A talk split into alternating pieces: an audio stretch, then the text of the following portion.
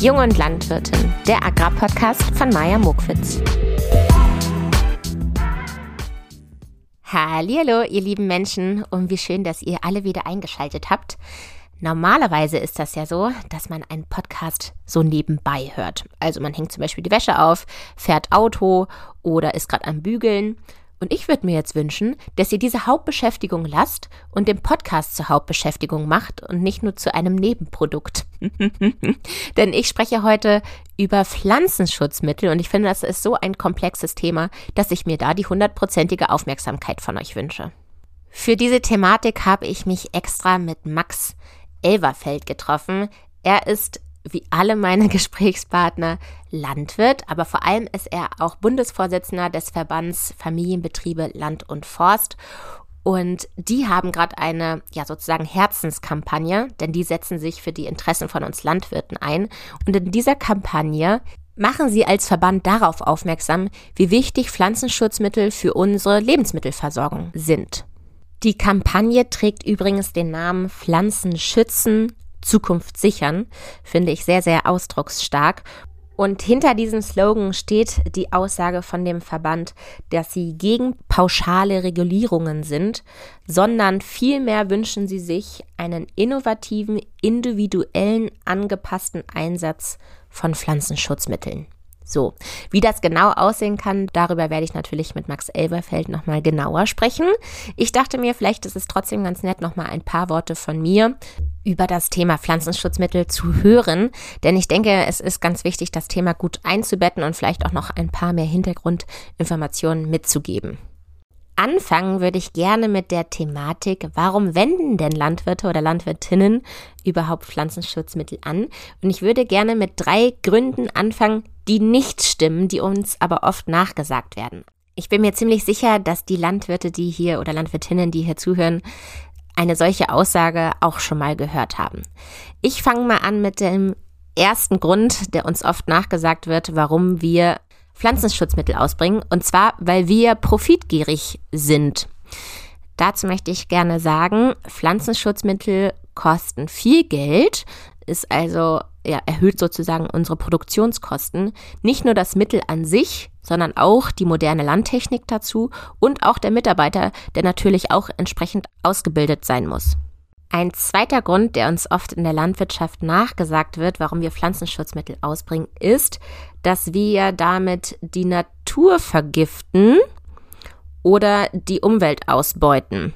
So hoch. Und dazu möchte ich gerne sagen, die Natur ist unsere Arbeitsgrundlage und nicht nur das, sie ist unsere Lebensgrundlage.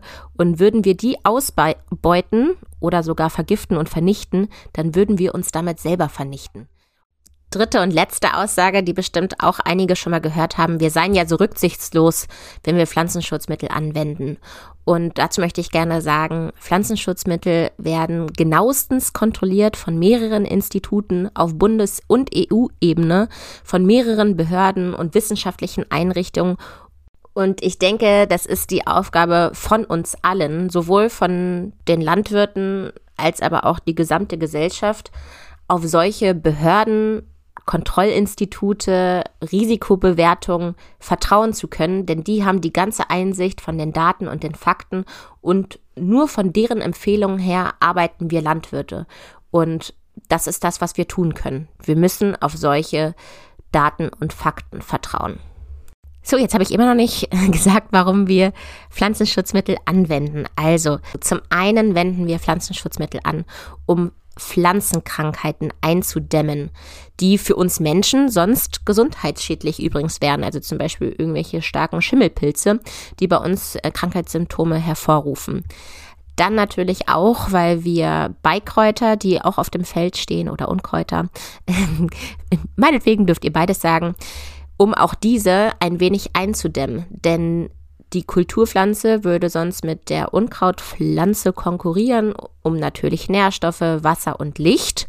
Und würden wir diese nicht eindämmen, dann könnte es natürlich sein, dass die Unkräuter sogar stärker sind als unsere Kulturpflanze und unsere Kulturpflanze dann verdrängt wird und wir am Ende dann viel, viel weniger ernten. Übrigens finde ich immer ganz wichtig zu erzählen, dass wir natürlich neben dem Werkzeug Pflanzenschutzmittel ausbringen, ähm, auch noch andere Werkzeuge haben, um unsere Kulturpflanze gesund groß zu ziehen, so muss man ja wirklich sagen. Und auf diese Werkzeuge würde ich jetzt gerne nochmal genauer eingehen. Also wir haben natürlich zum einen die Chance, auf unsere Fruchtfolge zu achten, also möglichst viele unterschiedliche Kulturen auf einem Feld jedes Jahr aufs Neue anzubauen. Denn es gibt ja zum Beispiel Fressfeinde, die besonders gerne Zuckerrüben mögen. Und wenn dann aber im nächsten Jahr da Weizen steht, dann gucken die ganz blöd, um es jetzt mal so zu beschreiben. Und deswegen ist eine Fruchtfolge ganz, ganz ausschlaggebend auf die Gesundheit der Kultur. Dann hat natürlich auch die Zwischenfrucht eine enorme Auswirkung auf die Gesundheit der nächsten Folgekultur, denn die Zwischenfrucht ist gut für den Humusaufbau und der Humus ist besonders wichtig, weil er die Nährstoffe beinhaltet, die die Pflanze zum Wachsen braucht. Und je besser diese Nährstoffe verfügbar sind, desto vitaler ist auch die Pflanze und desto gesünder ist auch die Pflanze. Ach, herrje, man kann hier so viel erklären. Ein weiteres Werkzeug, was wir uns zunutze machen können, um unsere Feldkultur groß und gesund aufzuziehen, sind zum Beispiel die Förderung von Nützlingen. Nützlinge, das sind besondere Insekten, die unsere Fressfeinde vernichten. Und die fühlen sich natürlich angezogen von angelegten Blühstreifen oder auch von extra angelegten Beetlebanks ja, das waren jetzt einige sozusagen präventive Werkzeuge, also bevor wir überhaupt die Kultur ausbringen. Und wenn die Kultur dann schon auf dem Feld steht, dann haben wir natürlich neben den Pflanzenschutzmitteln auch die Möglichkeit, mechanisch zum Beispiel gegen Unkräuter vorzugehen. Hierfür kann der Landwirt beispielsweise eine Hackmaschine nutzen oder einen Striegel. Und ich denke, das hat euch jetzt einen guten Überblick gegeben, welche Werkzeuge man in der Landwirtschaft zur Verfügung hat, um die Feldkulturen gesund großzuziehen. Es ist also nicht so, dass Landwirte nur Pflanzenschutzmittel verwenden, sondern es ist, es ist eine Kombination aus all den Maßnahmen, die ich euch gerade vorgetragen habe. So, und jetzt habe ich noch eine große Frage, die ich gerne klären würde, bevor wir in das Live-Gespräch mit Max Elberfeld springen. Und zwar würde ich gerne die Frage klären, was hätte es denn für Auswirkungen, wenn wir wirklich unsere Pflanzenschutzmittel, ich sag jetzt mal um 50 Prozent, also wirklich enorm reduzieren würden? Also, erstens würden wir Landwirte ja viel, viel weniger ernten. Zweitens hätte das zur Folge, dass wir natürlich viel mehr importieren müssten, also die Importe würden zunehmen. Das hätte natürlich zur Folge, dass unsere Region, regionale Landwirtschaft hier in Deutschland darunter sehr, sehr stark leiden würde. Es hätte natürlich auch zur Folge, wenn wir weniger ernten würden, dass wir zu viel höheren Produktionskosten produzieren würden, weil wir am Ende weniger ernten. Und das heißt, dass sich das vielleicht viele Landwirte auch nicht leisten können. Und das würde dazu führen, dass viele Betriebe wieder schließen müssten. Das ist ja eh schon ein bestehendes Problem. Und zu guter Letzt, und ich glaube, das ist für die meisten, die hier zuhören, auch ein enorm wichtiger Punkt, würden natürlich unsere Lebensmittel teurer werden. So, ja, und jetzt lasst uns doch gerne mal reinhören in das Live-Gespräch von Max Elberfeld als Bundesvorsitzender von dem Verband Familienbetriebe Land und Forst zu dem Thema Pflanzenschutzmittel und zu deren Kampagne Pflanzen schützen, Zukunft sichern. Vielleicht noch mal einen kurzen Satz zu mir. Mein Name ist Maja Mukwitz. Ich komme selber von einem reinen Ackerbaubetrieb, auch konventionell aus der Nähe von Hannover. Ich habe Landwirtschaft studiert und bin mittlerweile selbstständig mit einer Social Media Agentur für die Landwirtschaft, die sich auf Audioformate spezialisiert hat.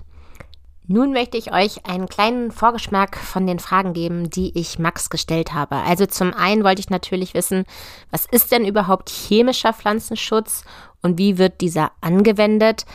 Ja, da wollte ich natürlich was zu der Kampagne wissen und zu der Botschaft, die hinter unser Green Deal und Pflanzenschützen Zukunft sichern steht. Außerdem wollte ich wissen, warum ist denn dieses Thema Pflanzenschutzmittel eigentlich so kontrovers und welche Problemfelder gibt es vielleicht? Dann wollte ich von ihm wissen, wie über den Tellerrand hinaus über Pflanzenschutzmittel nachgedacht wird, also zum Beispiel international und auf europäischer Ebene. Außerdem habe ich ihm natürlich auch die Frage gestellt, wie eine Welt ohne Pflanzenschutz aussehen würde und vieles mehr. Ich bin bereit für das Thema. Ich hoffe, ihr auch. Also nochmal hier der Appell, legt eure Wäsche weg, stellt das Auto ab und zuhören. Auf geht's. Pflanzenschutzmittel oder Pestizide? Ja, also Maya, das ist natürlich klar. Pflanzenschutz ist natürlich der richtige Ausdruck für unsere Sicht. Ne? Er zeigt einfach viel deutlicher und positiver, um was es geht. Ne? Pestizid mhm. hat gleich schon so einen negativen Touch. Mhm. Also da bin ich eindeutig für Pflanzenschutz, weil wir wollen ja auch die Pflanze schützen. Darum geht es ja. Ja. Du würdest mich, glaube ich, mit beidem erwischen. Ich sage auch mal, kommt drauf an, mit wem ich rede, Pestizide, wenn das die Sprache ist von demjenigen, mit dem ich mich unterhalte. Aber ähm, genau, kläre dann direkt schnell auf, dass ich immer lieber Pflanzenschutzmittel sage. Biodiversität bedeutet für dich, beende diesen Satz. Biodiversität bedeutet für mich eine breite Vielfalt unserer Natur, schlicht und ergreifend. Zum einen natürlich, was wir an Nutzpflanzen haben, sei es in der Landwirtschaft oder auch in der Forstwirtschaft. Und auf der anderen Seite natürlich auch alles an Tieren und sonstigen Pflanzen, die ich einfach brauche, um eine breite Artenvielfalt in der Natur zu haben. Ja bitte drei Hashtags nennen, die für dich eine zukunftssichere Landwirtschaft gut beschreiben. Ich liebe das, meine Gäste mit dem Wort Hashtag immer zu verunsichern. Aber du findest ja sowieso viel auf Social Media statt, deswegen sollte dich jetzt Hashtag nicht durcheinander bringen. Ha, dann mache ich gleich Hashtag davor auch, oder was? ja. Ganz vorne ist bei mir immer Hashtag Innovation. Ne? Ganz ja. Aber natürlich auch äh, Hashtag Technologieoffenheit, aber natürlich ganz wichtig Hashtag Lebensmittelsicherheit, Versorgungssicherheit. Sehr gut. Ich finde, das war ein schöner Einstieg und jetzt ist man auch schon ganz neugierig, wer da eigentlich am Mikro sitzt. Und du hast jetzt äh, die Chance, Max, dich einmal vorzustellen mhm. und auch, weshalb wir uns hier getroffen haben und für welches Unternehmen du da bist. Wunderbar. Also fangen wir mal am Privaten an. Ja. Also ich lebe hier am Niederrhein in Nordrhein-Westfalen und betreibe hier einen land- und forstwirtschaftlichen Betrieb. Wir sind ja hier Landwirtschaft orientiert heute, insofern rede ich nur über die Landwirtschaft. Das ist ein ganz klassischer konventioneller Ackerbaubetrieb, den wir hier machen. Sehr breit aufgestellt. wir sind ja hier in der Gunstregion schlechthin für die Landwirtschaft, mhm. was, was, die Verarbeitung betrifft hier. Und äh, so bauen wir hier 15 verschiedene Früchte an. Ich sage mal die klassischen oder die Kernfrüchte, so die Kartoffeln und der Dinkel, die Zuckerrübe. Aber wir haben auch Mais und wir haben auch Vermehrungsraps und wir machen auch Gras- und Futteranbau ähm, auch unterschiedliche andere Getreidesorten, also sehr breit aufgestellt. Seit wann habt ihr diese 15 unterschiedliche Kulturen schon immer oder hast du jetzt in den letzten Jahren, hat sich also das in den letzten Jahren jetzt, verändert? Wir haben uns jetzt nochmal breiter aufgestellt, mhm. aber wir waren immer schon, das kommt natürlich, weil unsere Hauptfrucht die Kartoffel ist, die eine breite Fruchtfolge braucht. Die ist ja fünf bis eher sieben Jahre, mhm. die sie eigentlich auf die Fläche kommt. Dadurch brauchen wir durch viele andere Früchte, die auch mit Sommer, Winterfrüchte, also über die Schiene und natürlich über die breiten Ver ähm, Vermarktungsmöglichkeiten, die wir hier haben, hat sich das zunehmend entwickelt. Aber wir waren schon mal breit aufgestellt. Okay. Das war einmal das Betriebliche, verheiratet, ja. vier Kinder. Kinder sind zwischen 18 und 24. Ja. Ähm, und neben meiner Tätigkeit habe ich, ähm, ich habe das Glück, dass ich hier einen landwirtschaftlichen Betriebsleiter habe, der das operativ führt hier. Ich dadurch auch ein bisschen Luft habe und so bin ich in die Verbandspolitik gekommen und ich leite jetzt seit ach, schon zwölf Jahren hier unseren Landesverband der Familienbetriebe Land und Forst der Nordrhein-Westfalen. Ah, je, schon zwölf. Und ähm, die ganzen Landesverbände, wir haben elf Landesverbände bundesweit, haben einen Dachverband, das ist der, Dach, der Bundesverband Familienbetriebe Land und Forst mit Sitz in Berlin und den leite ich jetzt seit vier Jahren. Bin ich jetzt eben auch der Bundesvorsitzende. Immer ein Landesvorsitzender muss der Bundesvorsitzende sein, es gibt die Satzung vor. Mhm. Und Land Nordrhein-Westfalen ist natürlich ein wichtiges Bundesland, logischerweise. Und insofern bin ich dazu gekommen. Insofern mache ich eben beide Verbände. Und was ist unser Verband? Er sagt es natürlich im Grunde schon. Wir müssen freiwilliger Zusammenschluss von Betrieben eben aus der Land- und Forstwirtschaft und was sind unsere Kernbotschaften? Uns geht es natürlich um den Schutz des Eigentums ja. und die Stärkung der Wirtschaftskraft im ländlichen Raum. Das sind so, sag ich mal, so unsere Kernthemen. Mhm. Und das Ganze ist natürlich die mögliche freiheitliche Unternehmerschaft natürlich mit den Nachhaltigkeitsansätzen, die wir haben. Ähm, und das generationsübergreifende Denken, das ist für uns ganz entscheidend. Und das versuchen wir in Politik und Schön, Gesellschaft zu tragen. Redest. Ja, sehr gut. Die nächste Generation, ganz genau. Ja. Okay, wir wollen ja heute über eure neueste Kampagne reden, ähm, die da heißt Pflanzen schützen, Zukunft sichern. Genau. Magst du uns dazu was verraten? Ja, also das ist natürlich ein wesentliches Thema. Äh, werden wir sicher gleich noch kommen, über den Green Deal zu sprechen. Also momentan ist einfach sehr Druck auf den Pflanzenschutz drauf. Wir werden sicher gleich konkret werden, wie gesagt. Und äh, aus der Mitgliedschaft ist uns herangetragen, das eben nicht nur politisch, sondern eben auch in die Breite zu tragen, um das Thema eben in die Gesellschaft und damit natürlich auch in die Politik zu bringen. Und da haben wir diese Kampagne aufgezogen und wir versuchen natürlich das Ding immer positiv zu sehen. Deshalb immer Pflanzenschutz und nicht Pestizid mhm. und zukunftssicher, weil das werden wir sicher gleich noch drauf kommen. Pflanzenschutz ganz essentiell ist, um uns auch zukunftsmäßig äh, ähm, ähm, sicher aufzustellen. Ja, dann lass uns doch direkt auf den Green Deal einmal schauen. Ähm, ihr veröffentlicht ganz viele Beiträge unter, dem, unter der Seite Unser Green Deal. Ähm, wo macht ihr da den Unterschied? Machen wir schon eine ganze Weile, seit Ja. es den Green Deal im Grunde gibt. Mhm. Und der hat ja die Ziel Klimaschutz und Artenvielfalt. Das sind ja die wesentlichen Bausteine des Green Deals und die unterstreichen wir natürlich. Wir haben wir dieselben Ziele, ist für uns ja auch ganz wichtig, Ja.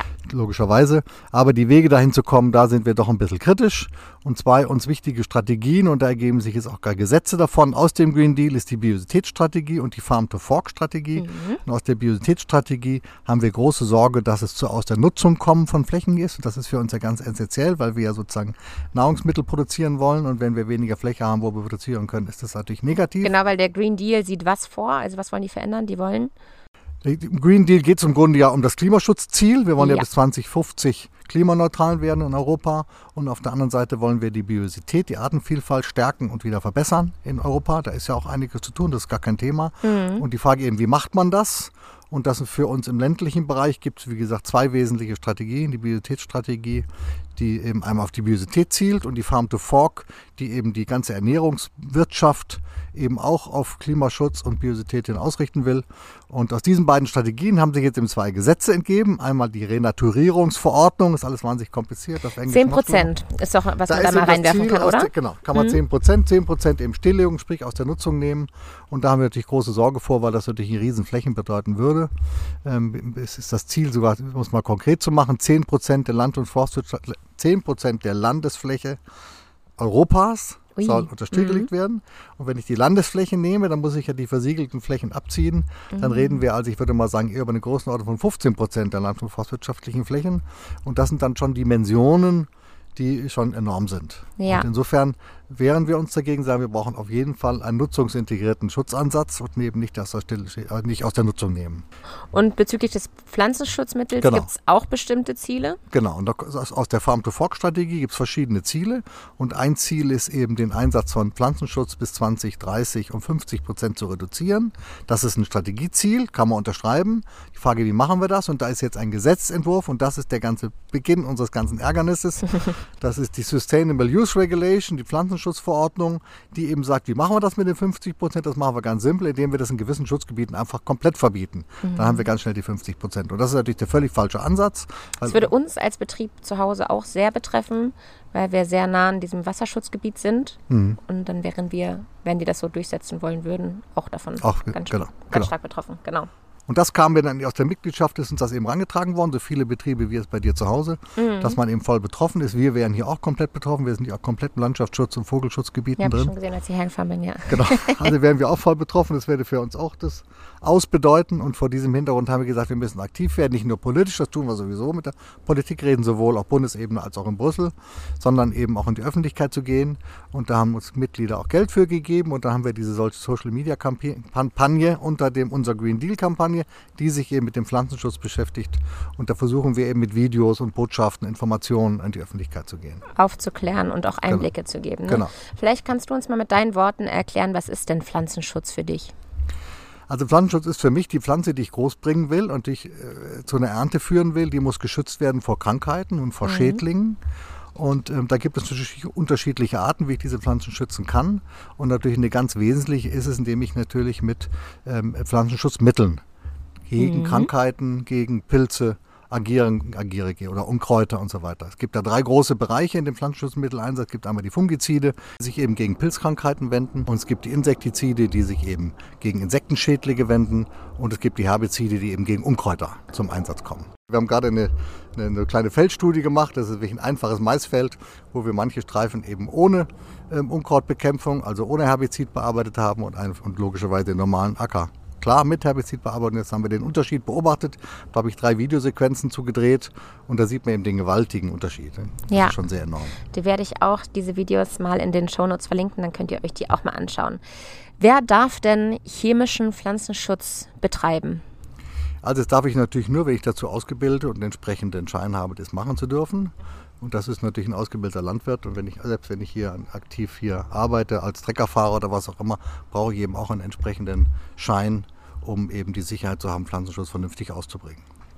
Und dieser Schein, der wird auch immer erneuert, ich glaube alle drei Jahre. Ah ja, genau. Ja.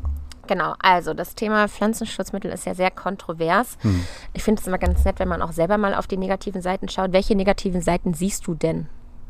Wenn ich ihn falsch ausbringe, gell? wenn ich mhm. natürlich tatsächlich ähm, Pflanzenschutzmittel habe, die tatsächlich toxisch sind. Wenn sowas ist, dann darf das natürlich nicht sein. Ne? Dann müssen die natürlich verboten werden, das ist ja gar kein Thema. Ja. Ne? Oder natürlich, wenn ich sie einfach falsch ausbringe. Ne? Früher hat man ja präventiv gearbeitet. Da hat man gesagt, ich schütte erstmal Antipflanzenschutz gegen irgendeinen Pilz oder was raus, ob der nachher kommt oder nicht kommt. Ich habe ihn dann schon mal bekämpft sozusagen.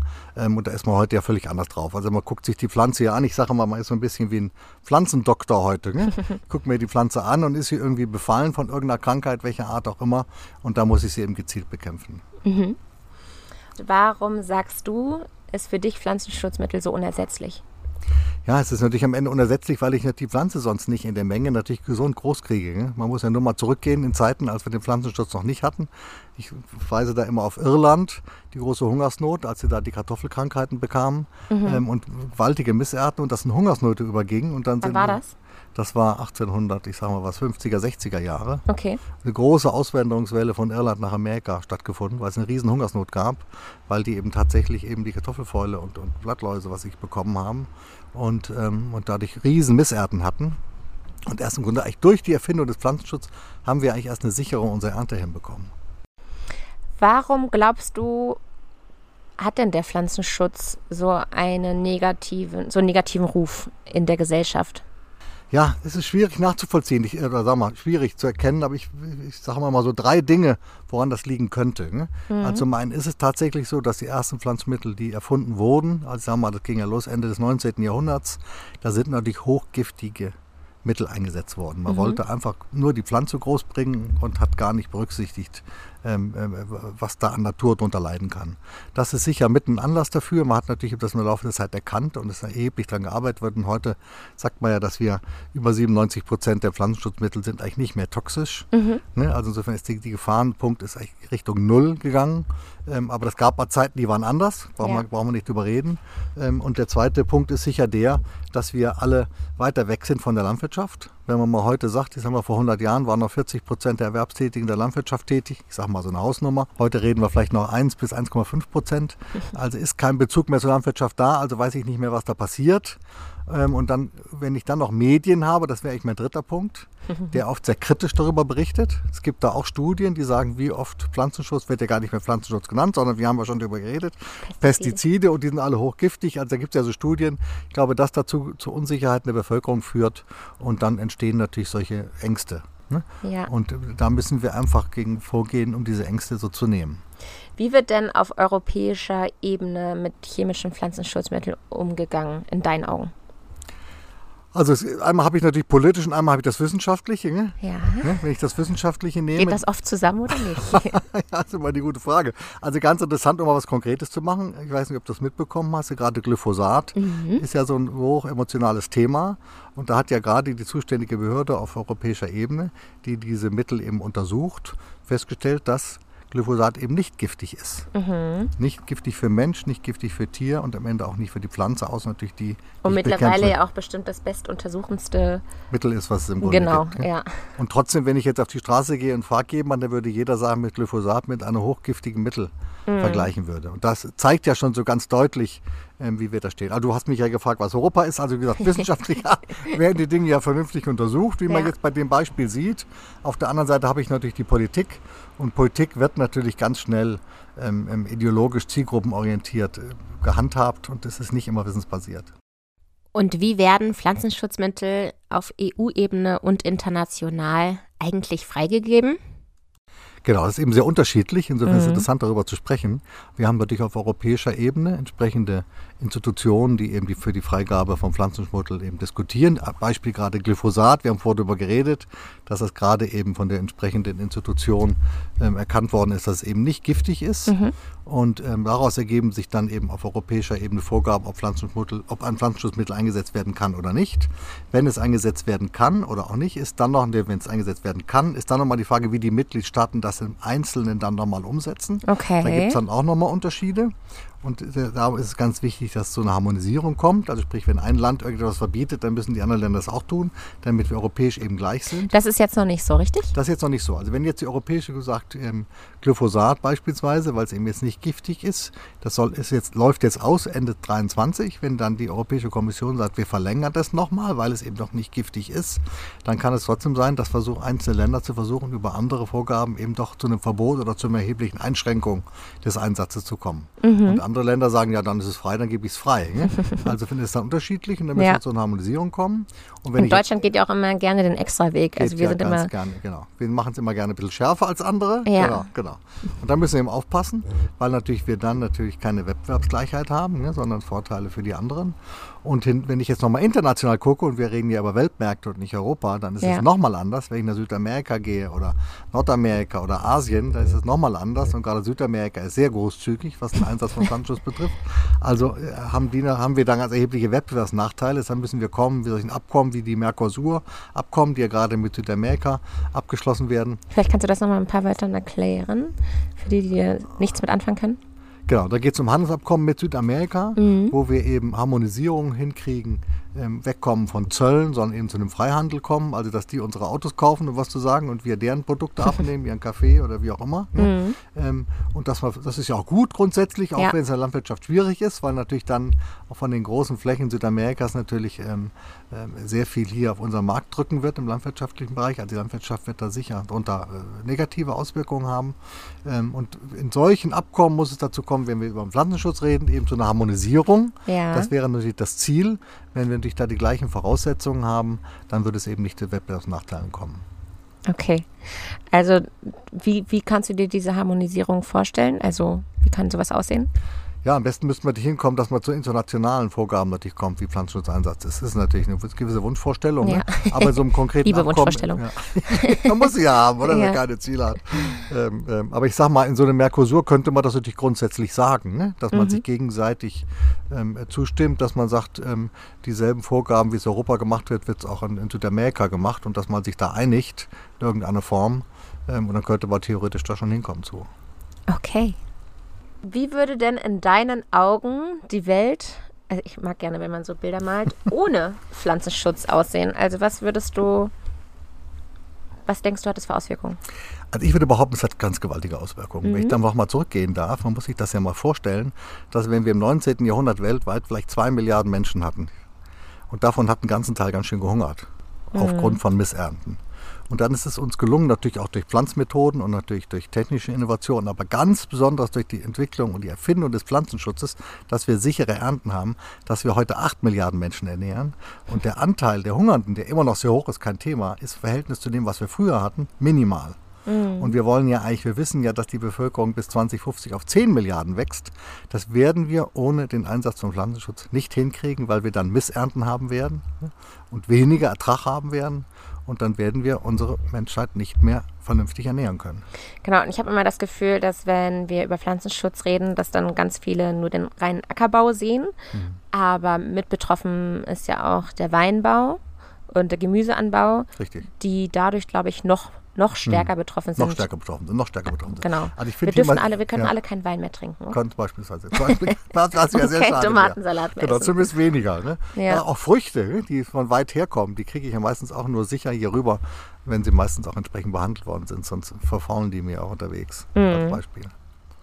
Aber natürlich, kein Wein, wen, weniger Wein, sagen wir. Kein, keiner mehr. Weniger Wein, weniger Bier, ne? mhm. weniger Gemüse, weniger Früchte.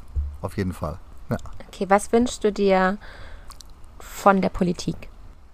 Was wünsche ich mir von der Politik? Ja, das ist natürlich immer dieses allgemeine Ziel, dass wir wegkommen von ideologisierenden und zielgruppgetriebenen ähm, ähm, politischen Vorgaben, sondern dass wir einfach wissensbasiert die mhm. Themen einfach angehen. Ne? Mhm. Und wenn du jetzt explizit auf die Aussage schaust, 50 Prozent reduzieren, was ist, was ist dein Lösungsvorschlag? Meine Lösung ist halt der, dass man natürlich nicht pauschal vorgeht, sondern dass wir innovativ rangehen, versuchen durch neue Technologien auch mit mechanischen Methoden Pflanzenschutz ersetzen. Im Herbizidenbereich kennen wir das ja, auch mit mhm. entsprechend negativen Auswirkungen. Wenn ich pflüge, habe ich auch wieder Nachteile für die Bodenstruktur. Ne? Das muss man natürlich auch abwägen. Aber sagen wir, das sind zumindest Möglichkeiten, selbstverständlich, die müssen angegangen werden. Mhm. Und natürlich mit neuen wissenschaftlichen Methoden, dass wir einfach noch weiter runterkommen von gefährlichem Pflanzenschutz, wenn er denn überhaupt noch da ist. Also genau, grundsätzlich haben wir alle nichts dagegen, Pflanzenschutzmittel zu reduzieren, aber in dem Tempo, wie wir es schaffen und in Ergänzung mit dem technischen Fortschritt. Genau, wenn man so will, genau. Also ja. wir müssen auf jeden Fall weg von diesen pauschalen Verboten. Ne? Genau. Es macht keinen Sinn, wenn wir sagen, auf gewissen Flächen einfach Totalverbot. Das bedeutet einfach einen gewaltigen Rückschritt auf diesen Flächen. Genau, ja. wenn man mal überlegt, das ist ja auch nur noch sieben Jahre hin. Ne? Also die reden ja von genau. 2030, 50 Prozent reduzieren sieben Jahre, das ist mhm. schnell passiert. Das ist schnell passiert, ja. Aber man kann immer zurückgehen. Ich meine, es gibt ja jetzt schon Gewalt. Ich habe die Zahlen jetzt nicht ganz im Kopf. Mhm. Aber es ist ja schon eine ewige Reduktion in der Vergangenheit ja auch schon stattgefunden. Ja. Ähm, also wenn man auf der Basis weiterarbeitet. Ich glaube, da sind wir so innovativ. Es gibt überhaupt kaum eine Branche, die so innovativ ist wie die Landwirtschaft. Also ich bin da ganz zuversichtlich, dass wir noch weitere Dinge erreichen. Mhm. Es ist ja allein ein wirtschaftlicher Faktor. Ich bin ja froh, je weniger ich einsetzen muss, desto weniger Kosten habe ich. Der Pflanzenschutz ist ja auch teuer. Ja. Ne? Also insofern ist das ja nicht, dass ich hier mit, dass wir alle ähm, breit und großzügig damit umgehen. Was wünschst du dir von der Gesellschaft? Urvertrauen zu uns Landwirten zu haben. Ne? Ich vergleiche das immer mit dem Fußball, 80 Millionen Fußballtrainer. Ne? So ist es auch mit den 80 Millionen Bauern. Einfach ein bisschen Vertrauen auf die Leute, die es gelernt haben, ne? die ja. vom Fach sind und die das seit Generationen betreiben. Wenn ich sehe hier unsere landwirtschaftlichen Flächen, die werden jetzt bald seit 400 Jahren hier bewirtschaftet von unserer mhm. Familie, dann ähm, muss man da Grundvertrauen haben. Wir wollen die Flächen ja auch vernünftig in unsere nächste Generation weitergeben. Ja. Also dieses Grundvertrauen ähm, ähm, wäre sicher eine, eine, positive Geschichte. Aber da sind natürlich auch die Medien in vielen Dingen spielen mit eine Rolle. Und wir sind natürlich auch verantwortlich. Wir müssen natürlich auch Kommunikation betreiben und die Menschen mitnehmen, ja. die Menschen erklären und Marketing machen. Von Tag des offenen Hofes bis zum mal schreiben, was wir jetzt machen. Also im Waldbereich tun wir das hier schon. Also wenn wir hier größere Forstmaßnahmen machen, gehe ich vor an die Presse und erkläre das. Ja. Jetzt kann ich nicht für jeden Acker im Gang, den ich mache, die Presse einladen. Ne? Aber ja. mal so als Beispiel einfach viel kommuniziert. Wir machen bei uns stellen viele Schilder bei uns auf den Feldern auf, was wir da machen. Ähm, wenn wir das alle tun würden, dann hätten wir sicher auch die Gesellschaft ähm, besser erreicht. Hast du noch Quellen, die du gerne empfehlen möchtest, die gut darstellen, ähm, warum Pflanzenschutz für Landwirte so essentiell ist? Ha, da kann ich natürlich nur auf, unsere, auf unsere Kampagne verweisen, die unter unserem ähm, ähm, ähm, Label Unser Green Deal zu finden ist und die eben nach dem Slogan Pflanzen schützen, Zukunft sichern eben aufgebaut ist. Und da versuchen wir eben an vielen Beispielen zu erklären, wie wichtig und notwendig es ist, auch mit vielen Videos von Betroffenen. Wir machen jetzt demnächst ein Video mit einer Weinbauerin, die eben genau erklärt, wie dramatisch das für sie ist mit einem Hopfenanbauer. Das ist ja die Grundlage fürs Bier, mhm. was da auch bedeutet, wenn ich keinen Pflanzenschutz mehr habe. Also so einfach versuchen wir, die Breite zu gehen und wenn wir ich die Zuhörer bitten darf, auf unsere Social Media Seiten zu gehen, dann haben wir schon viel erreicht. Kannst du noch von Versuchen erzählen, die du durchgeführt hast oder die ihr auch gezeigt habt? Ähm, war das vorhin, hast du gesagt, Mais, in, der Maisfläche? Genau, also man müsste mhm. noch viel mehr machen. Bei mhm. Mais kam man natürlich viel, das, war, das ist eben ein Herbizid, was wir da eingesetzt hatten, also ein Unkrautbekämpfungsmittel. Das hätten wir natürlich auch mechanisch machen können. Mhm. Wir machen es aber ungern mechanisch, weil wir hier fluglos arbeiten. Ja, vielleicht ähm, kannst du für die Quereinsteiger ja. nochmal erklären, was, was genau, mhm. warum ihr... Also das kommt jetzt über das Glyphosat, das ist ja, im Grunde ein Herbizid, das ist ja das Hauptherbizid, was eingesetzt wird. Und wir versuchen ja nach der Ernte im Herbst den Ackerboden dann nicht über den Winter eben, eben kahl zu lassen, sondern versuchen dort eben ähm, eine Zwischenfrüchte anzubauen. Und wenn ich eine Zwischenfrucht anbaue, die eben ähm, für die Bodenstruktur ist und ähm, ähm wichtig ist. Humusaufbau. Humusaufbau, ja. genau. Ähm, und dann im Frühjahr muss die runterfrieren und wenn sie mir nicht komplett runterfährt, dann muss ich eben gucken, dass ich sie wegkriege, für die nächste Frucht den Boden vorbereitet kriege. Und das wird heute breit mit Glyphosat gemacht, weil ich natürlich dann eben nicht pflügen muss, sondern die Pflanze dadurch eben abstirbt. Ja. Und ich sie dann eben neu den Boden oder eben neu dann ähm, einsehen kann. Und wenn ich das eben nicht mehr habe, dann muss ich eben pflügen, weil sonst habe ich die Zwischenfrucht nachher in meiner Ernte mit drin. Ja. ja? Und wenn ich natürlich pflüge, dann gehe ich tief in den Ackerboden rein und zerstöre natürlich die Bodenstruktur und alles, was auch an Tieren etc. an den Boden ist, geht mir damit auch kaputt. Insofern ist das eine große Abwägung, ganz geschweige von dem Diesel, den ich brauche, um mit meinem dicken Trecker und dem Flug da über den Acker zu fahren. Wenn man das miteinander abwägt, behaupte ich, dass wir dem Glyphosat da die, ähm, ähm, die bessere Variante auf jeden Fall haben. Also will sagen, Herbizid ist dann doch besser, wenn ich eben so ein Mittel einsetze, statt es immer mechanisch zu machen. Und mhm. wir haben es hier in meinem Beispiel von Mais hier auf uns auf dem Feld gemacht, weil das einfach sehr deutlich und einfach ist.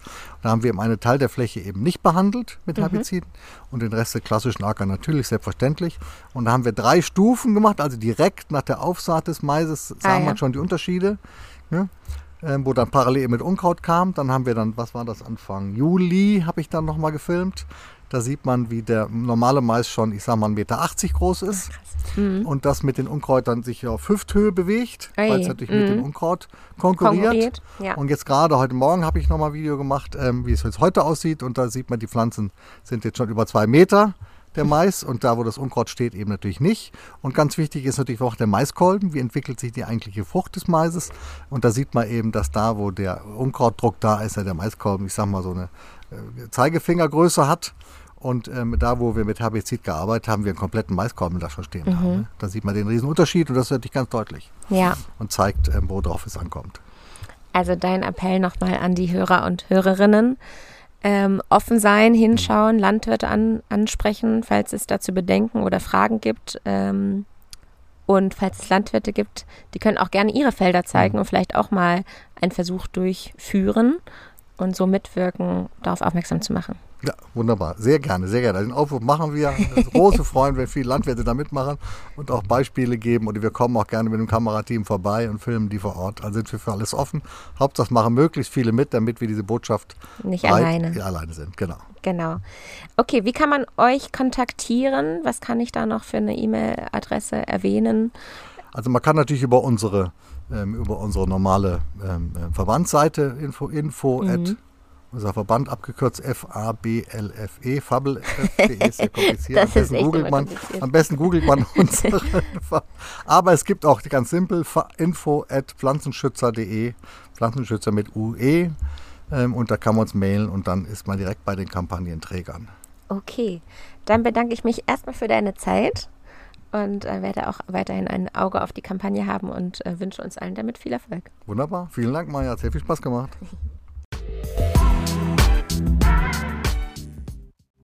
Ihr lieben Muscheln, vielen Dank fürs Zuhören bis hierhin. Diese Folge möchte ich gerne allen widmen, die Pflanzen schützen und die Zukunft sichern. Und natürlich auch Sina. Tschüss, bis zum nächsten Mal.